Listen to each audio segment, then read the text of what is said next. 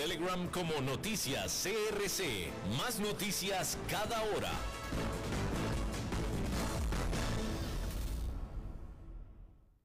CRC 89.1 Radio y Cadena Radial Costarricense no se hacen responsables por las opiniones emitidas en este programa. Transcomer, puesto de bolsa de comercio, presenta a las 5 con Alberto Padilla.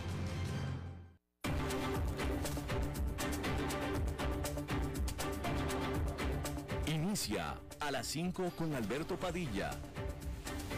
Un programa diseñado con el objetivo de llevarte diariamente un tema de actualidad, acompañado siempre de reconocidos editorialistas, de lunes a viernes a las 5 de la tarde por CRC 89.1 Radio. A las 5 con Alberto Padilla. Hola, ¿qué tal? Saludos, bienvenidos a esta emisión de A las 5 con su servidor Alberto Padilla. Muchísimas gracias por estarnos acompañando. Gracias por estar ahí. Le mando cálidos saludos desde la señal y las instalaciones de CRC 89.1 Radio en San José, Costa Rica, desde donde estamos transmitiendo hasta el punto en el tiempo y en el espacio en el que usted nos está escuchando, porque estamos saliendo en diferentes vías.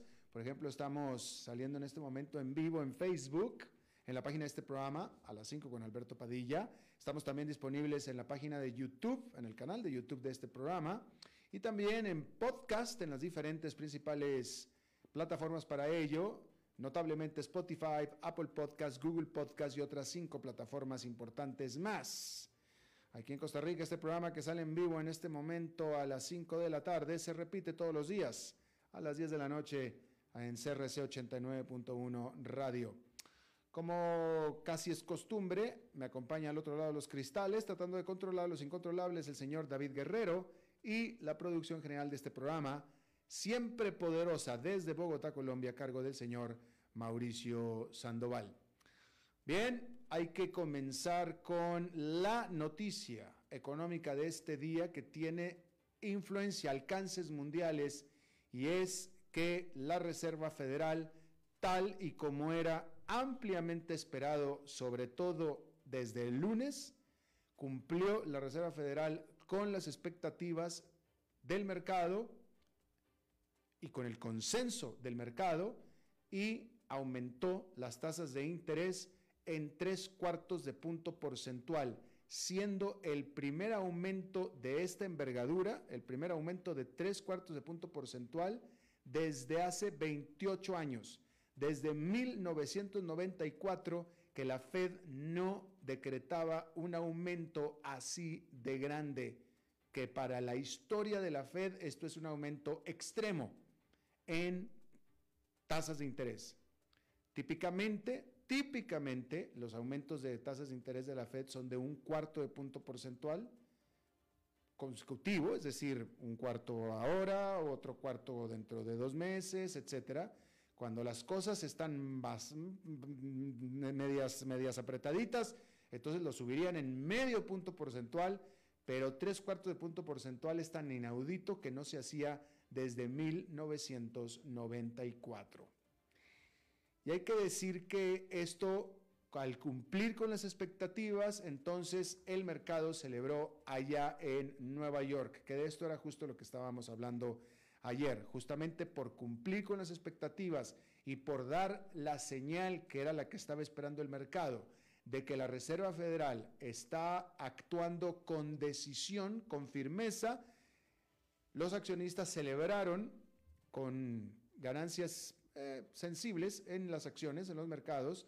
El índice industrial Dow Jones subió un punto porcentual, el Nasdaq Composite con una ganancia de 2,5% y el Standard Poor's 500 con una ganancia de 1,46%. De nuevo, porque uno, la Reserva Federal subió la tasa de interés, tomó esa decisión, y dos, porque advirtió, básicamente avisó que en su próxima reunión de eh, política monetaria de julio, es decir, el próximo mes, también va a aumentar la tasa de interés en tres cuartos de punto porcentual. Entonces, esta da la señal de agresividad, a señal de que, de que se están ajustando los cinturones, los pantalones para combatir la inflación, que ese es el principal problema que tiene este país.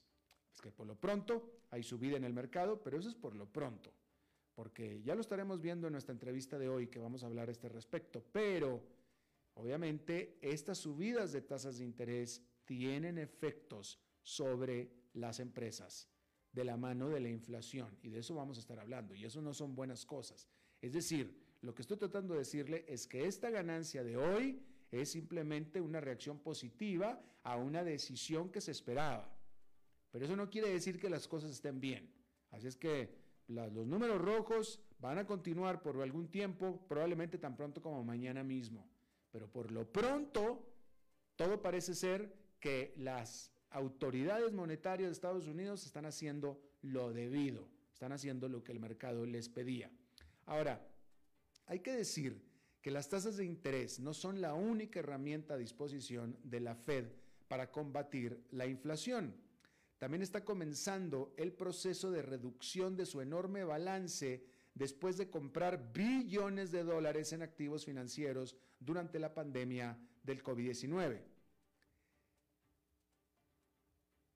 Ahora, hay que decir que eh, eh, esta es una, política conjunta, es decir, se suben las tasas de interés y se quitan del mercado estos bonos que posee la Reserva Federal.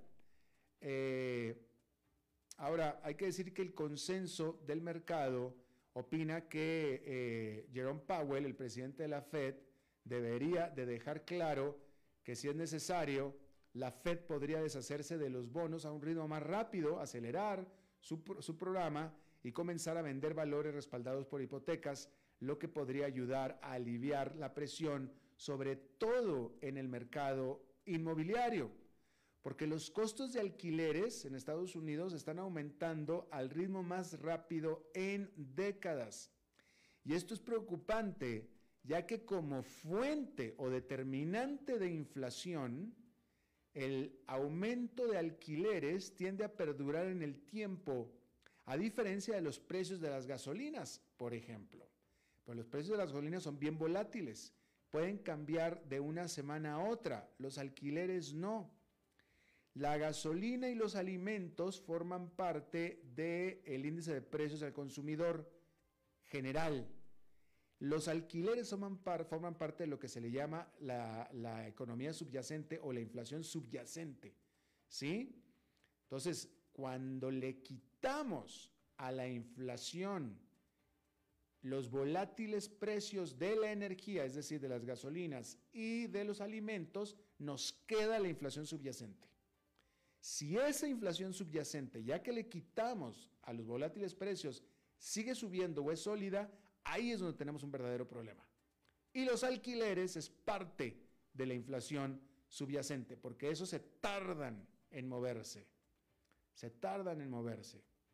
Eh, y la única manera, hablando de así, muy básico, muy básico, la única manera de hacer, fíjese usted, es terrible, pero así es, la única manera de hacer que los alquileres bajen pues es hacer que la gente deje de buscar alquileres o casas de alquiler. Es decir, que los eh, propietarios sientan, la presión de que ya no hay tanta gente que busque sus casas para alquiler y por tanto entonces bajen los precios.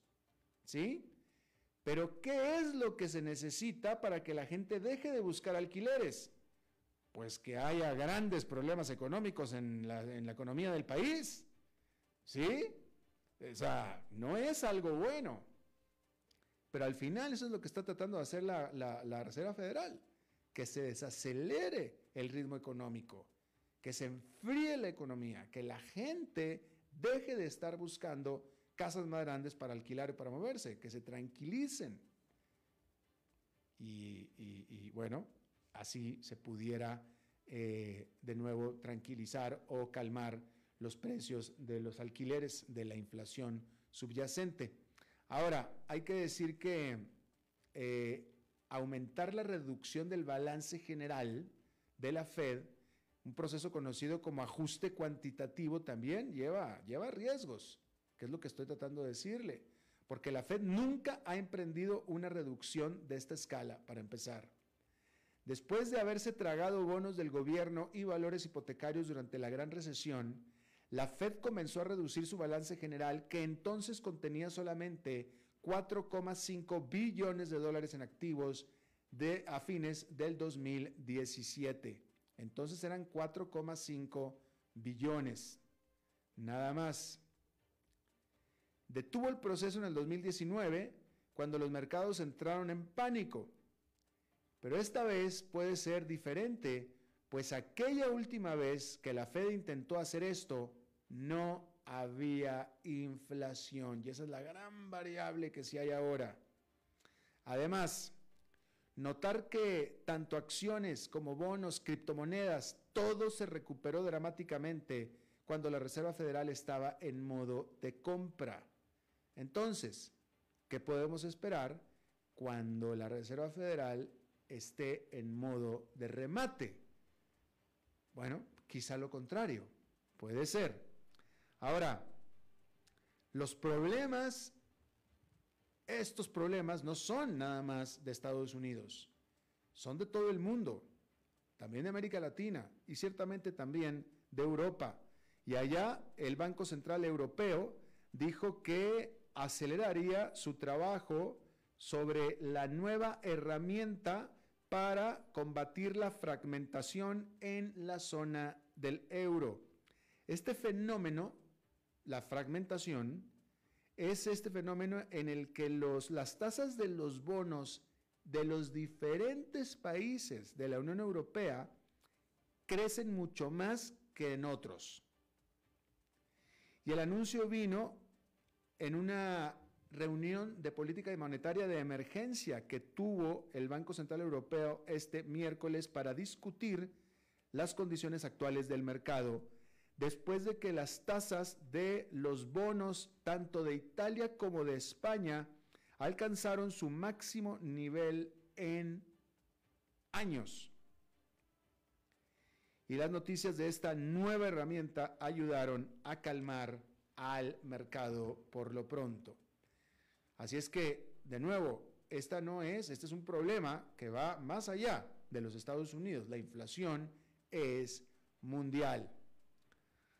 Y bueno, hay que decir que hasta ahora, en este contexto, incluso con la preocupación extrema de los inversionistas por el futuro de la economía, Estados Unidos, eh, eh, mejor dicho, de la economía de Estados Unidos, el mercado laboral en este país de Estados Unidos se ha mantenido fuerte todavía.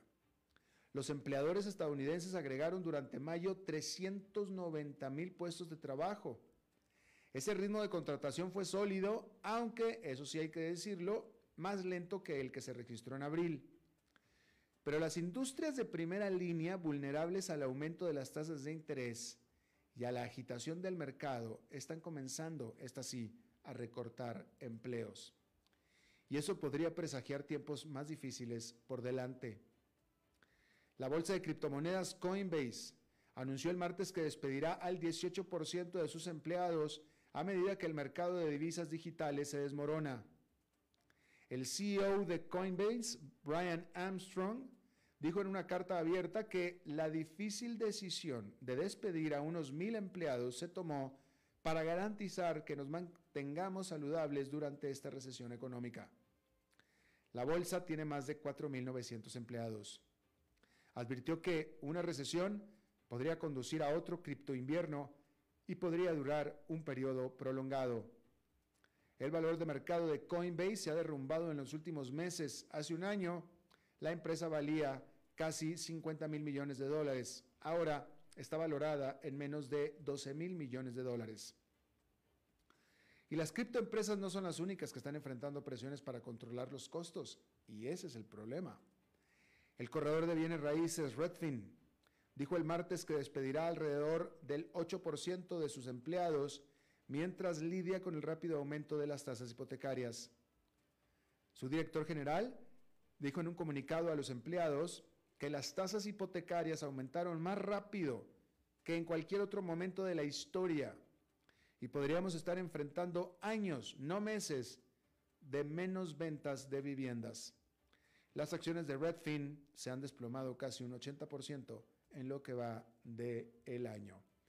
Y ya que estábamos hablando de las criptomonedas, déjeme le digo que Bitcoin cayó el miércoles a un nuevo mínimo de 18 meses y profundizando un colapso general del mercado provocado por el criptoprestamista Celsius, que esta semana congeló los retiros de sus clientes. La criptomoneda más grande del mundo cayó otro 7,8% a 20.289 dólares, que es su nivel más bajo desde diciembre del 2020. Ha perdido alrededor de un 28% desde el viernes y más de la mitad de su valor en lo que va del año. Y se ha desplomado un 70% desde su máximo histórico de 69 mil que alcanzó en noviembre. El sector de la moneda digital ha sido golpeado esta semana después de que el criptoprestamista estadounidense Celsius congeló los retiros y transferencias entre cuentas, avivando los temores de contagio en el mercado que ya estaba sacudido por la desaparición el mes pasado de los tokens Terra USD y Luna. Solo la semana pasada, los criptofondos vieron salidas de 102 mil millones de dólares según el administrador de activos digitales CoinShares. El valor del criptomercado mundial ha caído un 70% a menos de 900 mil millones de dólares desde su máximo de 2,9 billones que se alcanzó en noviembre, según muestran los datos de CoinMarketCap. El caos en el mercado de las criptomonedas se ha extendido a todo el sector con una serie de bolsas anunciando recortes en la fuerza laboral, como le estaba diciendo. Y reiterando, la principal bolsa estadounidense, que es Coinbase, Coinbase dijo el martes que eliminará unos 1.100 puestos de trabajo, equivalentes al 18% de su fuerza laboral. Gemini, o Gemini, otra bolsa estadounidense, dijo este mes que recortaría un 10% de su fuerza laboral. Aún así, inexplicablemente, otros continúan contratando. Binance la bolsa de criptos más grande del mundo, dijo el miércoles que estaba contratando para 2.000 puestos, mientras que la bolsa estadounidense Kraken dijo que tenía 500 puestos para cubrir. ¿Por qué? ¿Cómo? Pues quién sabe, pero estas sí, las demás no, estas sí. Bien, déjeme le informo que... Eh, Ucrania ignoró las demandas de Rusia de que entregue la soberanía, entregue la ciudad de Severodonetsk en la región de Donbass, a pesar del hecho de que Rusia ahora controla prácticamente el 80% de toda la ciudad. Más de 500 civiles se piensa que todavía siguen atrapados, están ellos atrapados porque fueron y buscaron refugio eh, en una eh, fábrica de químicos que se llama Azot. Ahí se metieron a refugiarse del bombardeo de Rusia y ahora están atrapados en esa eh, instalación química. Y se reporta que ha habido evacuaciones de algunos de esos refugiados de manera intermitente. Mientras tanto, la OTAN, ahí los ministros de defensa de los países miembros se reunieron en Bruselas para discutir la solicitud de Ucrania para que se le otorguen más armamento pesado. Ahí lo tiene usted. Bien, bueno, déjeme le informo que eh, los asesores de la Administración de Drogas y Alimentos de los Estados Unidos recomendaron a este cuerpo regulatorio que apruebe la vacuna COVID-19 para bebés y niños pequeños. Este comité de expertos independientes, de manera unánime, encontraron que tanto las vacunas de Moderna y de Pfizer son seguras y efectivas para infantes que tengan edad de entre 6 meses y 4 años de edad. Y solamente la vacuna de Moderna se recomendó para aquellos que tengan hasta 5 años de edad. Entonces, por tanto, se espera que la autoridad, la Administración de Alimentos y Drogas de los Estados Unidos, acepte esta recomendación, de nuevo, de un panel de expertos independientes. La Casa Blanca ha dicho que las vacunas, este tipo de vacunas para los niños, podrían comenzar tan pronto como el martes. Y bueno, hay que decir que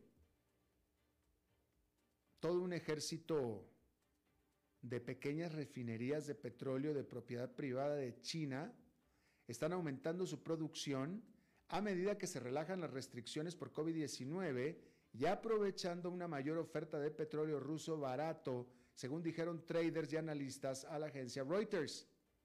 Señalan que esta mayor y creciente demanda del que es el importador de petróleo crudo más grande del mundo, en este momento de escasez del mercado general, puede generar consecuencias de gran alcance en el mercado mundial de petróleo, incluido el desplazamiento de los envíos de África Occidental y Brasil, así como el aumento de los ingresos de Rusia, incluso cuando Europa y Estados Unidos imponen sanciones por la invasión de Ucrania.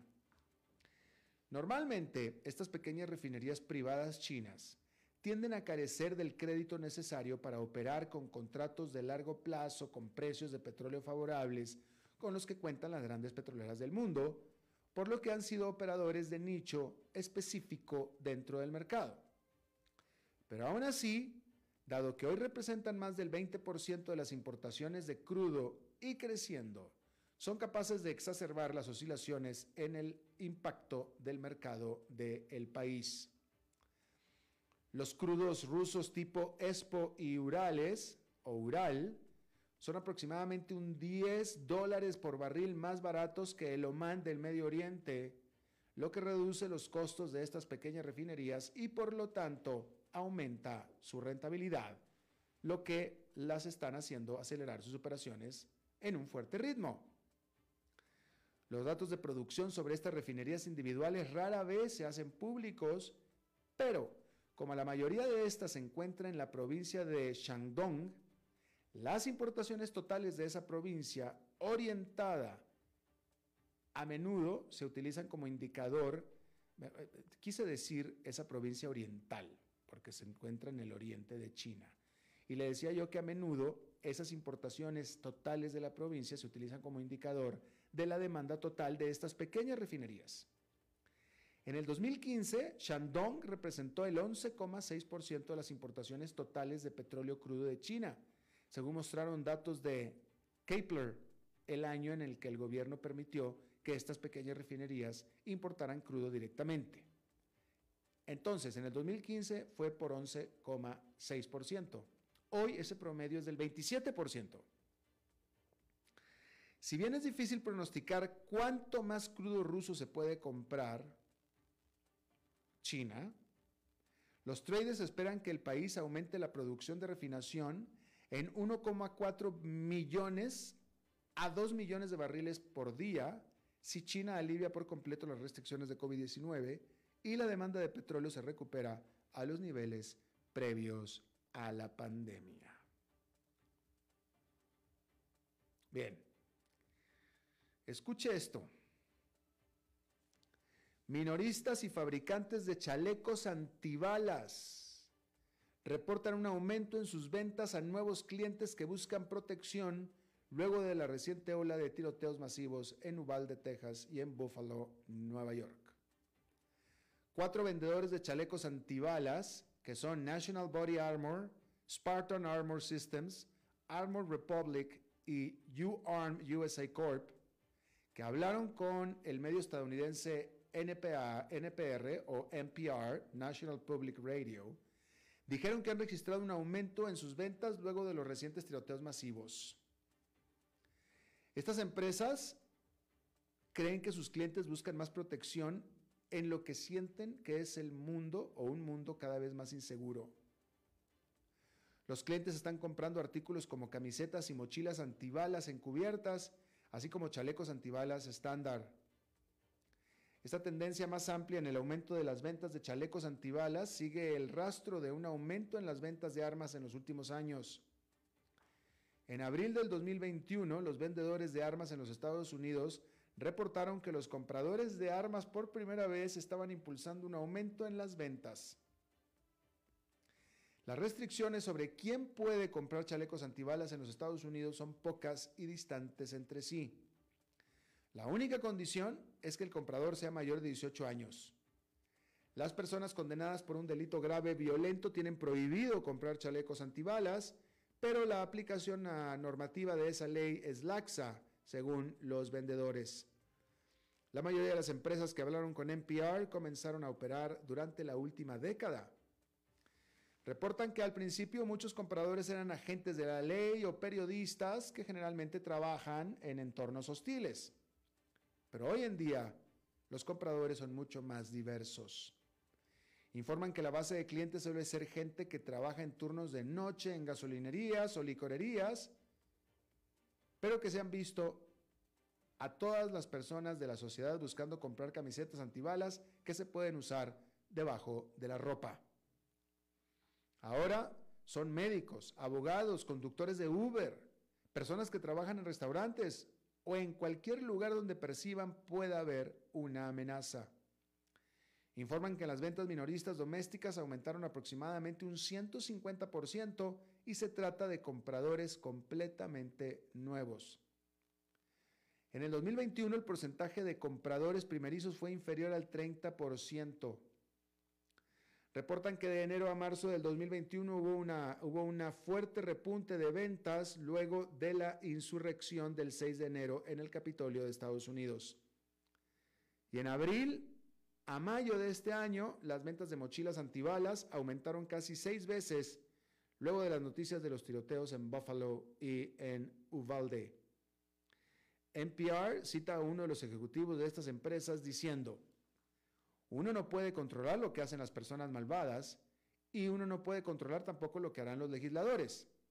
Pero uno sí puede comprarle a su propio hijo una mochila con armadura para protegerlo en la escuela. Ahí lo tiene usted.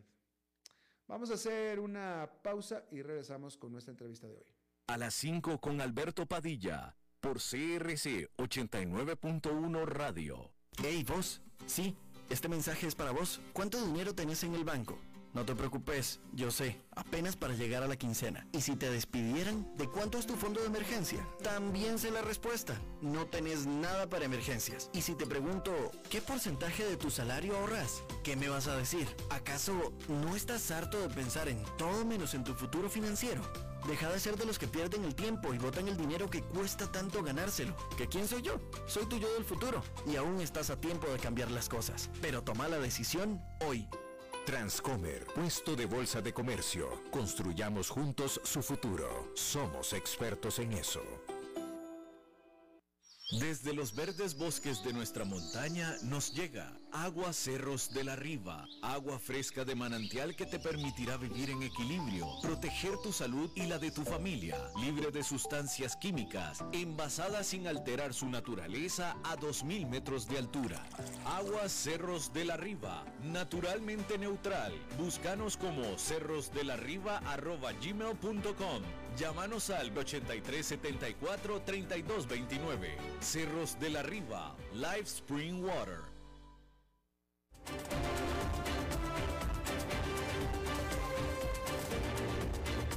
Seguimos escuchando a las 5 con Alberto Padilla. Bueno, vamos a... Eh, eh, este asunto de la inflación, uno, y dos, la fuerte subida de tasas de interés, tiene implicaciones globales. O sea, no nada más es un asunto de Estados Unidos, tiene implicaciones globales, tiene implicaciones en el país que usted nos esté escuchando. Y para conocer estas implicaciones tenemos que traer al gurú. Y hay que decirlo, porque no cualquier gurú, es decir, un gurú joven no nos sirve. Necesitamos un gurú viejo, un viejo gurú. Definitivamente, pues estás de acuerdo conmigo, Isaac, definitivo. Gracias, Alberto, te agradezco mucho el cumplido. Tú eres valioso por, por, por, lo, que vales en años, mi querido Isaac. Isaac, tú y yo hemos estado, Isaac Cohen, eh, buen amigo por supuesto, él fue mucho tiempo economista de la CEPAL, eh, asignado en Washington, asentado en, en Washington DC, eh, a, consultor internacional en economía, etcétera. Y, uy, este, tú y yo, mi querido Isaac, hemos estado en el rodeo, toreando toros, rodeando toros ya muchas décadas, tú y yo varias décadas, pero hace tiempo, es más, es más, eh, Isaac, desde que tú y yo nos conocemos y hemos estado juntos cubriendo este tipo de eventos desde 1997, no habíamos visto un periodo inflacionario. esa, esa parte nos faltaba. Efectivamente. Estamos descubriendo el hilo negro, como dicen. Sí, exacto. Y eso, e, eso, eso tiene problemas, porque no es algo que las autoridades actuales estén acostumbradas a lidiar. O sea, este, este, este monstruo es, es nuevo, ¿no? Así es, efectivamente. Y es, es el resultado de varios factores que se juntaron de una manera, eh, pues que yo, yo diría que tomó a las autoridades un poco por sorpresa. Eh, eh, definitivamente bueno, vamos a, vamos a explorar eso. ¿Lo justificas? Es decir, eh, eh, eh, efectivamente los elementos estaban ahí para que fuera una sorpresa o debieron haberlo visto. Bueno, hay que decirle que hubo quienes lo vieron. El ejemplo de Larry Summers mm. es claro, un economista del Partido Demócrata que anticipó la posibilidad de que se desencadenara la inflación. Pero hay factores de fondo que están ahí y uno uno es el gasto del gobierno. El gobierno tuvo que gastar enormes cantidades de dinero para combatir la pandemia. Y ese, ese dinero se convirtió en demanda. Y como que la producción no logró acompañar a la demanda y los precios empezaron a disparar para arriba. El mejor ejemplo de esto es el petróleo. Exacto. Eso es importante subrayar lo que acabas de decir, Isaac, porque eh, eh, eh, ese es el meollo de todo gran parte, o sea, la inflación, gran parte de la inflación está siendo impulsada por el ritmo económico, es decir, por la buena actividad de la economía de Estados Unidos. Entre más la gente compre artículos, esos artículos se van a encarecer. Es el principio básico de la inflación.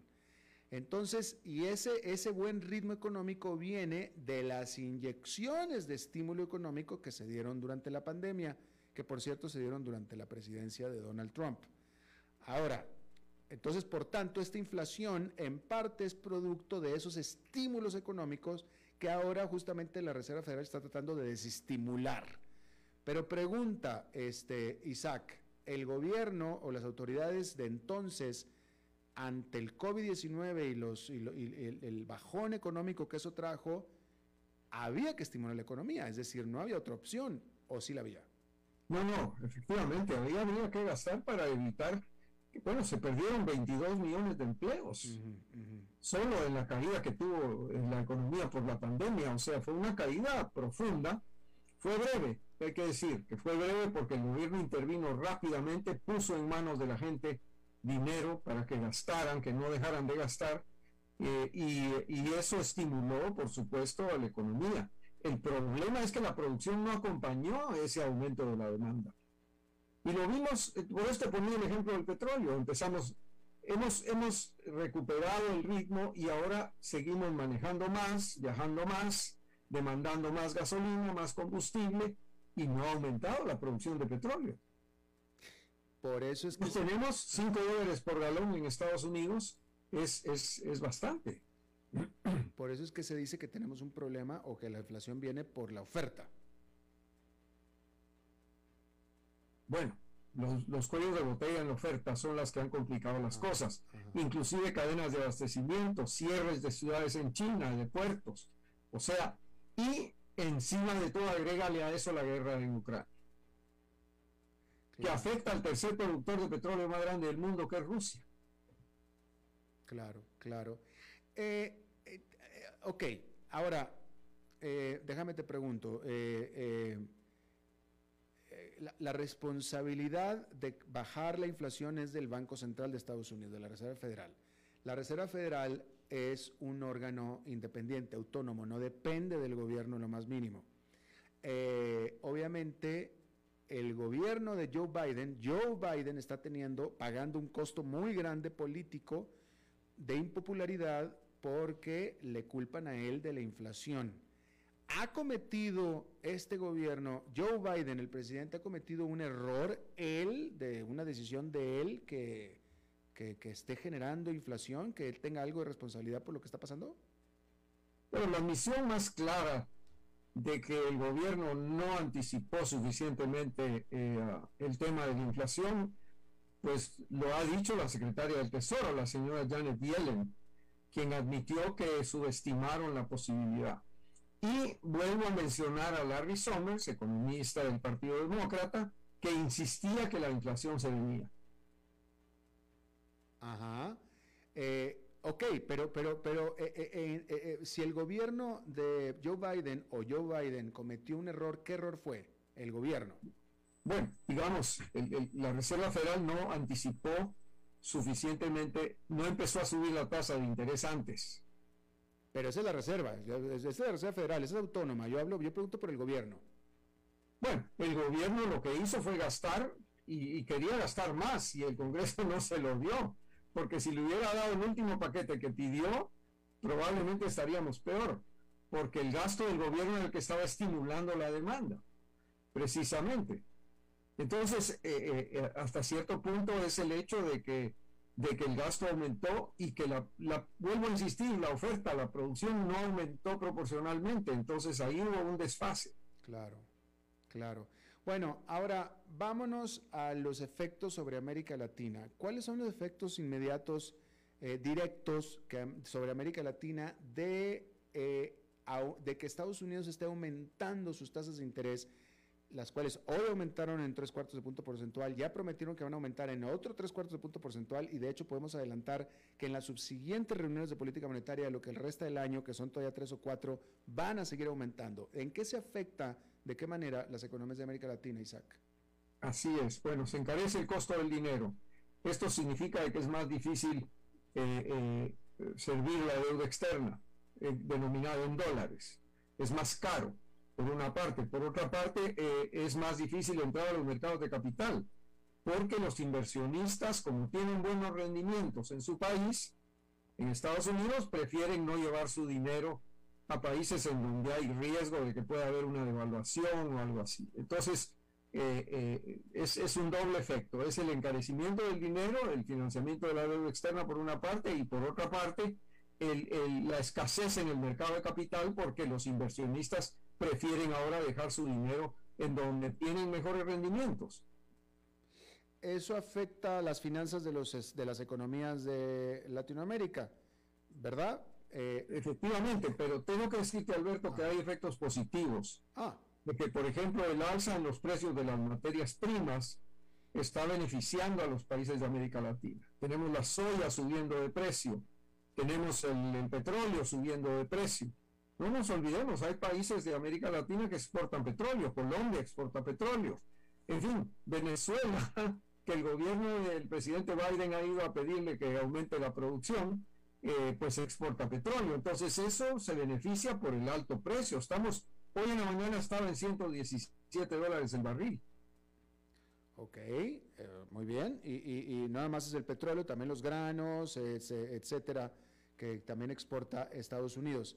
Pero te pregunto, en el balance general, ¿aumentos de tasas de interés en Estados Unidos son positivas o negativas para América Latina? Bueno, el balance, vamos a ver, la vez, la, vez anterior que ocurrió un alza espectacular de, los, de las tasas de interés en Estados Unidos, América Latina cayó en una década perdida en su desarrollo porque tuvo dificultades para servir su deuda externa y tuvo que ajustar sus economías para poder darle servicio a la deuda externa. Eh, eh, por, el alza de la tasa de interés que hubo. Estamos hablando de que en Estados Unidos la tasa de interés subió a 20%. Estoy hablando de la época de, Walter, de Paul Volcker en los años 60 como director del Banco Central, 70, eh, como director del Banco Central. Pero eso fue la experiencia. Ahora los países latinoamericanos han aprendido eh, hay varias lecciones que han derivado de esto. Los bancos centrales tienen más cuidado con el control de la inflación, por una parte. Por otra parte, hay menos endeudamiento en dólares, eso ayuda, eh, eh, de manera que yo diría que es un efecto mixto. Tenemos el primer impacto, que es el alza de las exportaciones de materias primas, y por otra parte viene el golpe por el lado de la tasa de interés. Efectivamente. O sea, una de cal y una de arena. Ajá.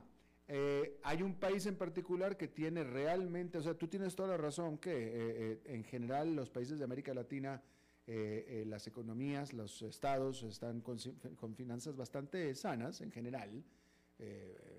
eso no impide el nivel de pobreza, por supuesto, pero hay un país en particular que tiene un gran problema de deuda y esto no puede ser buena noticia, que es Argentina.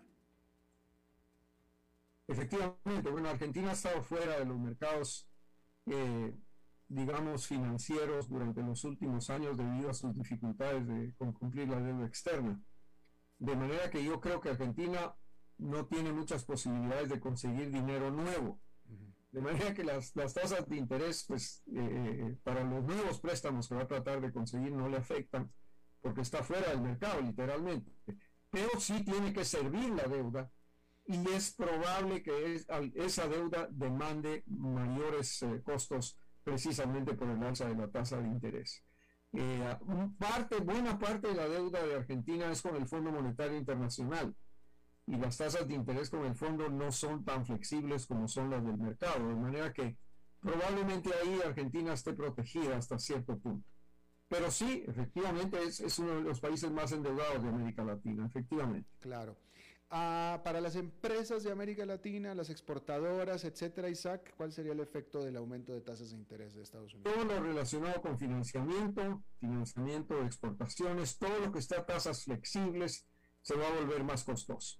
De manera que va a ser más difícil financiar, eh, ah, tal vez va a ser más difícil inclusive conseguir financiamiento en la medida en que los inversionistas van a ser más cautelosos y van a querer beneficiarse de los rendimientos en Estados Unidos, en su país, en vez de ir a buscar mejores rendimientos a América Latina. O sea que tú lo que estás diciendo es que el dólar va a ser más caro. Bueno, ya lo es. El, el dólar se ha ido para arriba porque en circunstancias de anormalidad como las que estamos viviendo, el dólar se convierte en una moneda de refugio. O sea, se tiende a invertir y a guardar, a ahorrar en dólares precisamente para protegerse de cualquier inestabilidad que haya tanto en los mercados como en, las monedas de los países. Eh, eh, tú sabes cómo es en América Latina, cuando, cuando hay inestabilidad monetaria o cambiaria en América Latina, el refugio son los dólares. Entonces aumenta la demanda de dólares y el, precio del dólar se va para arriba. Claro, claro, claro.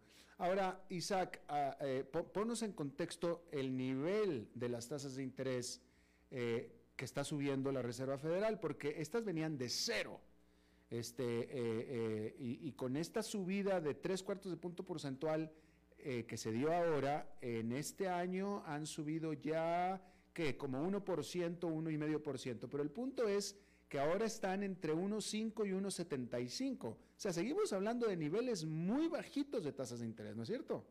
Efectivamente, y muy por debajo de la tasa de inflación, porque el índice de precios al consumidor está en 8,6%. O sea, la tasa todavía no refleja eso. Esa es una de las críticas de Summers. Dice que la tasa no ha subido suficiente para combatir la inflación. Pero la inflación también es una cuestión de expectativas. O sea, si tú sabes que, que algo va a subir de precio mañana, lo compras hoy. Y eso aumenta la demanda. Pero si tú sabes que la Reserva Federal va a subir los precios del dinero, pues disminuyes la demanda ya está pasando, por ejemplo, en Estados Unidos con las hipotecas. antes se conseguía una hipoteca por 3% al año. Hoy en día no se consigue una por menos de 6. O sea, solo el anuncio de la Reserva Federal ya está influenciando las expectativas de inflación. Y entonces eh, eh, yo creo que eh, esto va a tener un impacto importante. Han caído ya algunas cosas, por ejemplo, las ventas al menudeo ya empezaron a disminuir. las ventas de casas precisamente por el hecho de que las hipotecas se han vuelto más caras. O sea, la demanda está principiando a ceder, pero vamos a ver hasta dónde. Y la gran pregunta es si el frenazo va a ser tan grande que vamos a terminar afectando el empleo y vamos a tener una recesión, o si el frenazo es moderado, vamos a tener un aterrizaje suave en donde controlamos la inflación sin afectar el empleo. Ok, la última pregunta para el gurú Isaac Cohen. ¿Tú cómo ves? O sea, con lo que sabemos hasta ahora de que va, ¿tú cómo ves? ¿Es, ¿Va a haber aterrizaje suave o va a haber recesión económica? ¿Qué te dice tu experiencia, tus canas, tus canas? Bueno, es difícil, es difícil pronosticar eso porque eh, eh, por lo menos la intención de la Reserva Federal es frenar, eso lo sabemos y lo está haciendo. La sensibilidad de la demanda en esto es lo que va a mandar, si eh, el golpe va a ser muy fuerte muy suave. Yo creo que en vista de los indicadores de que hay, de que la economía ha empezado a reducir algunos factores, como por ejemplo la vivienda, el consumo y eso, probablemente eh, se logre salir con la suya eh, eh, la Reserva Federal. Ahora, estamos en un año electoral, Alberto, y esto es una cuestión también que tiene mucho que ver con la política. Si la inflación continúa intensamente a partir de noviembre, hasta noviembre vamos a tener un cambio muy profundo en la composición del poder en Washington porque el Partido Republicano probablemente va a controlar la legislatura. Y eso va a hacer que el gobierno del presidente Biden sea un gobierno distinto al que hemos visto en sus primeros dos años. Ya lo vimos en tiempos del presidente Obama. Él perdió las elecciones de mediano plazo. Eh, eh, eh, y entonces a partir de eso su gobierno se volvió muy diferente. Hay una, hay una entrevista del señor Mitch McConnell, que es el líder de la minoría republicana en el Senado, es muy interesante. Él dijo, a mí me gusta mucho el presidente Biden, porque es moderado. Si ganamos las elecciones en noviembre, vamos a tratar de que sea más moderado. Entonces, esa es la perspectiva, digamos, que se enreda con la política también. Claro, por supuesto. Y no, buena perspectiva. Eh, Isaac Cohen, quien fuera economista de la CEPAL, actual asesor económico internacional basado en Washington, como siempre, buen amigo, te agradezco muchísimo hayas platicado con nosotros, Isaac. Por pronto te volvemos a tocar la puerta. Encantado, Alberto. Un fuerte abrazo. Gracias, igualmente, mi querido Isaac. Vamos a hacer una pausa y rezamos con más. A las 5 con Alberto Padilla, por CRC 89.1 Radio. Hey, vos. Sí, este mensaje es para vos. ¿Cuánto dinero tenés en el banco? No te preocupes, yo sé, apenas para llegar a la quincena. Y si te despidieran, ¿de cuánto es tu fondo de emergencia? También sé la respuesta. No tenés nada para emergencias. Y si te pregunto, ¿qué porcentaje de tu salario ahorras? ¿Qué me vas a decir? ¿Acaso no estás harto de pensar en todo menos en tu futuro financiero? Deja de ser de los que pierden el tiempo y botan el dinero que cuesta tanto ganárselo. ¿Que quién soy yo? Soy tu yo del futuro. Y aún estás a tiempo de cambiar las cosas. Pero toma la decisión hoy. Transcomer, puesto de bolsa de comercio. Construyamos juntos su futuro. Somos expertos en eso.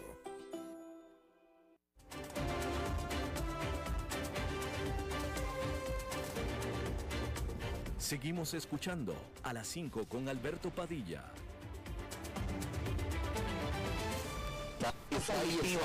El de fugitivo la justicia. Bueno, pues es miércoles. Verde. Y hoy toca, los miércoles toca. No me digas que ahí está. Maritza.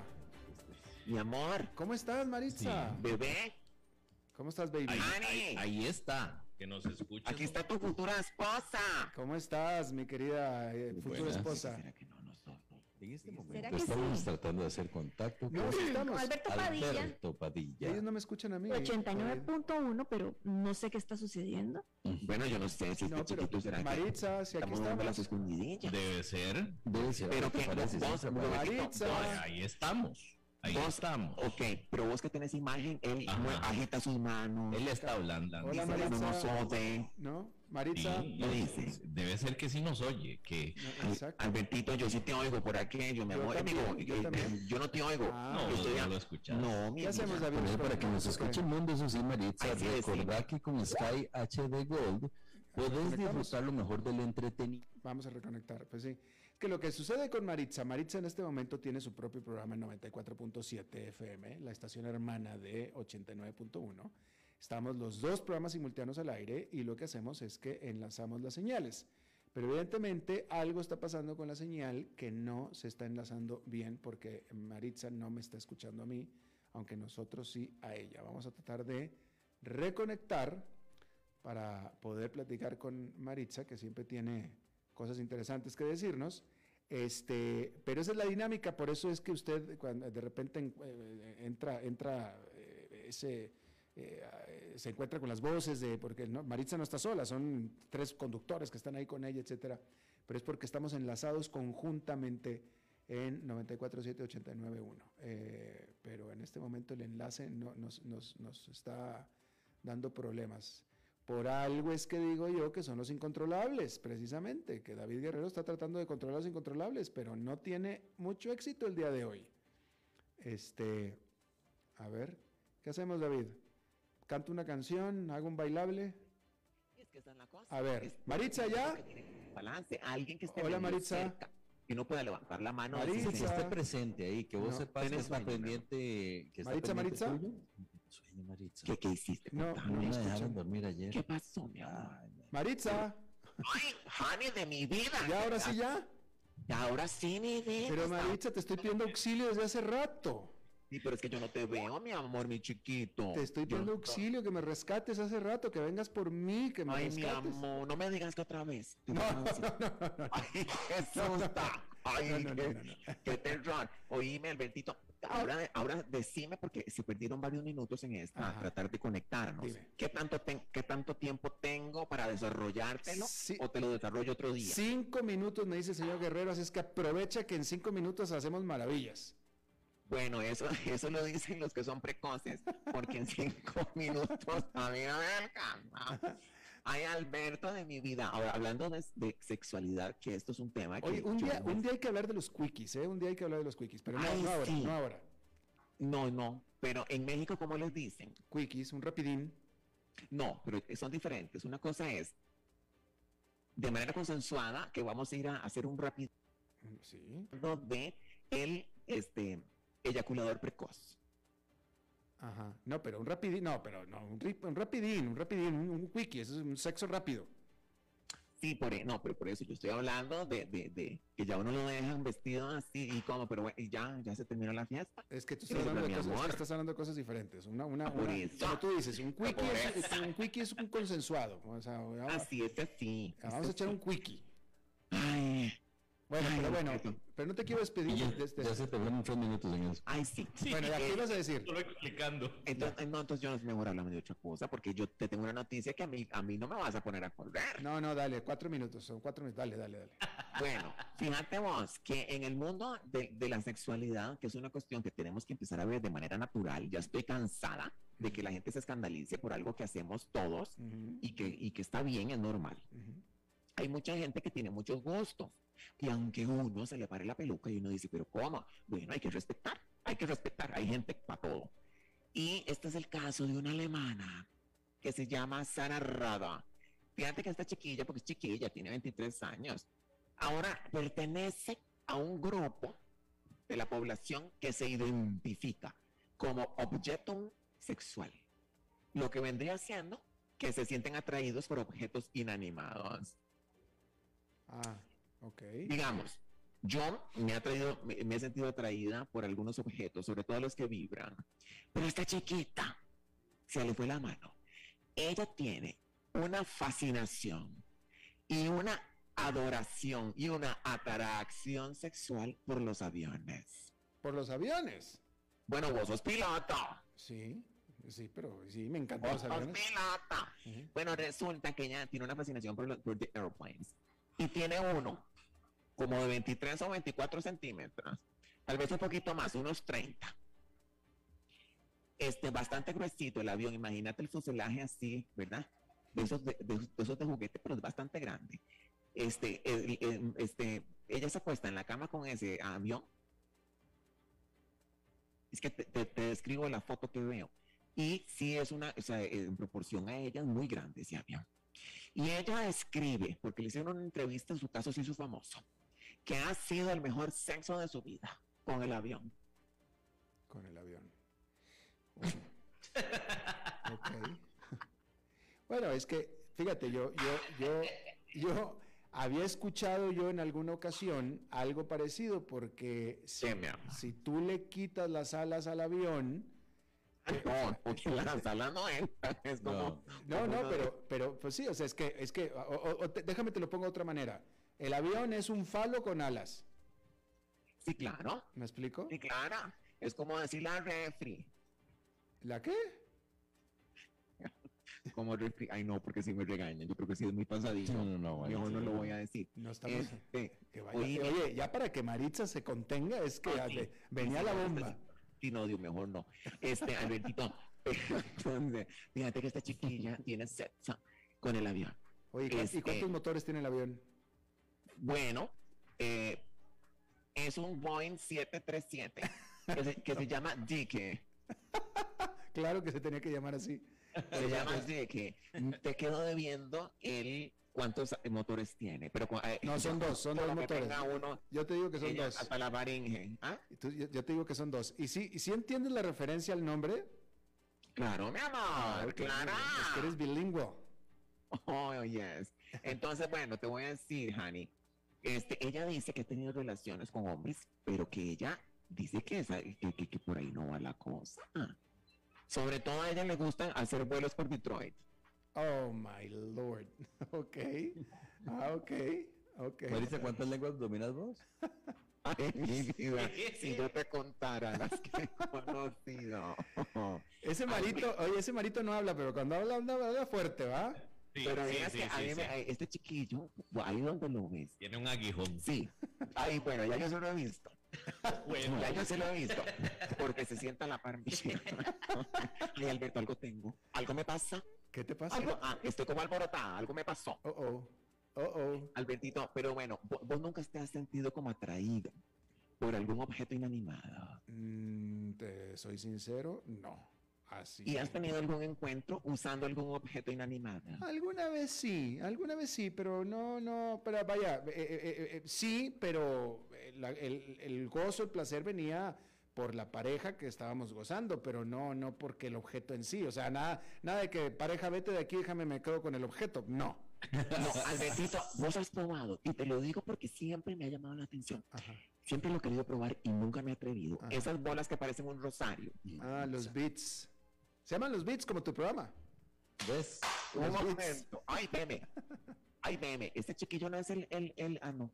Ay, me equivoqué. Pensé que era para ella. ¿Cuál, no? Este, esperante, pero ¿qué? Este, ¿cómo se llaman esas bolas? Beats, beats. Eso se introduce, eso es como un rosario, pero por detrás. Sí, sí, sí. Pero ¿cuál es la fascinación de eso? ¿Vos me lo ah, podrías decir? Pues, no, eh, pues. Porque yo siento que en la tercera, en la tercera bola que sale, yo no, no sé. Pues sí, es un juguete sexual. Beats se llaman en inglés, en español no sé cómo se llaman. Eh, pues es que hay gente que le gusta, o sea, mm, eh, o sea, eh, yo no sé, o sea, o sea, yo, yo no, yo no, yo no lo usaría en mí. Te trabaste mucho. Pues es que, es que, es que yo, supongo que hay gente que le gusta usarlo en uno mismo. Ya, Yo no lo usaría en mí, pero ciertamente sería parte linda de un juego con pareja para ver a la pareja usándolo, eso sí. Pero, ah, e, ah, o sea, hasta ahí hasta donde yo lo puedo entender, pero también puedo, también sé o entiendo que hay gente que lo usa en sí mismo y, pues, ok, o sea. no, es que por eso cada quien, cada quien, cada quien. Pero, eh, es que lo bonito es que no, eh, eh, hay que aprender a no juzgar. Ah, no, para nada. Don't judge the other people. No, no. Don't judge the other people. ¿No? Y, y, los, o sea, los, los, los, juguetes sexuales son parte de, para muchas parejas, son parte de la diversión, pues para eso son juguetes y, y to have fun, to have fun. Sí, sí, sí. Este, eh, eh, eh, bueno, pero, pero este, hay gente que sí se le va la manita con, con este del avión. es, fíjate que ya tiene dos tatuajes ella. Y, y se va, meme, qué pecado. Se va todas las tardes al aeropuerto. Y va a Dallas. Ay, te digo. Ay, ay, ay, ay, ay. Ese marito, ese marito. Ay, sí, mi caramelo precioso, no se mide. Este, fíjate que está Oye, Maritza, Maritza. No que ya se me acabó. No, pero deja tú, ¿sabes por qué se ¿sabes por qué nos hemos pasado tiempo? ¿Por qué? Porque ahora está Nelson y Nelson sí te tiene buena onda. Ay, Nelson, mi amor. Guerrero no. O sea, yo sé que sí. El muchacho que acaba de pasar Yo aquí sé no. que no, Y ese no- chiquillo me odia, yo lo sé, pero no importa, Alberto, no importa, porque el amor vencerá. Y Nelson, que me está oyendo, te digo desde aquí, desde esta cabina, I love you. Eso. Nelson, ¿quieres, y- ¿quieres responder o no? Ay, sí, que me responda, Nelson. ver, Nelson, este, a- abrirle el micrófono. I love you too, Marix. Ay, Nelson, quiero decirte Bien, algo. bien, Tal vez no es ético decírtelo por este medio, pero he soñado contigo. Y es morado. No, el sueño no, pero he soñado, he, so- he soñado contigo. Ajá, ¿y qué? ¿Qué tipo de cosas has soñado? Si se puede saber, ¿verdad? Y se Bueno, puede vámonos, muchachos, ya. nos va- todos los demás No, no No pero- preguntes pero esas me cosas, estás cortando en el mejor Sí, momento no, de mi vida. No, no. Los voy a dejar a ti y a Nelson. Nos vamos los demás. Ay, bueno, sí. Ay, es capaz que me... Ya, ya, ya, ya me sé. Sí, ya hay que- Bueno, ya hay que- gra- gracias, Maritza. Te amo, mi vida. Igualmente, chao. Ay, qué... Bye. Bueno, eso es todo lo que tenemos por esta emisión. Gracias por habernos acompañado. Nos vemos en la próxima. Que la pase muy bien. A las 5 con Alberto Padilla fue traído a ustedes por Transcomer, puesto de bolsa de comercio. Construyamos juntos su futuro. Somos expertos en eso.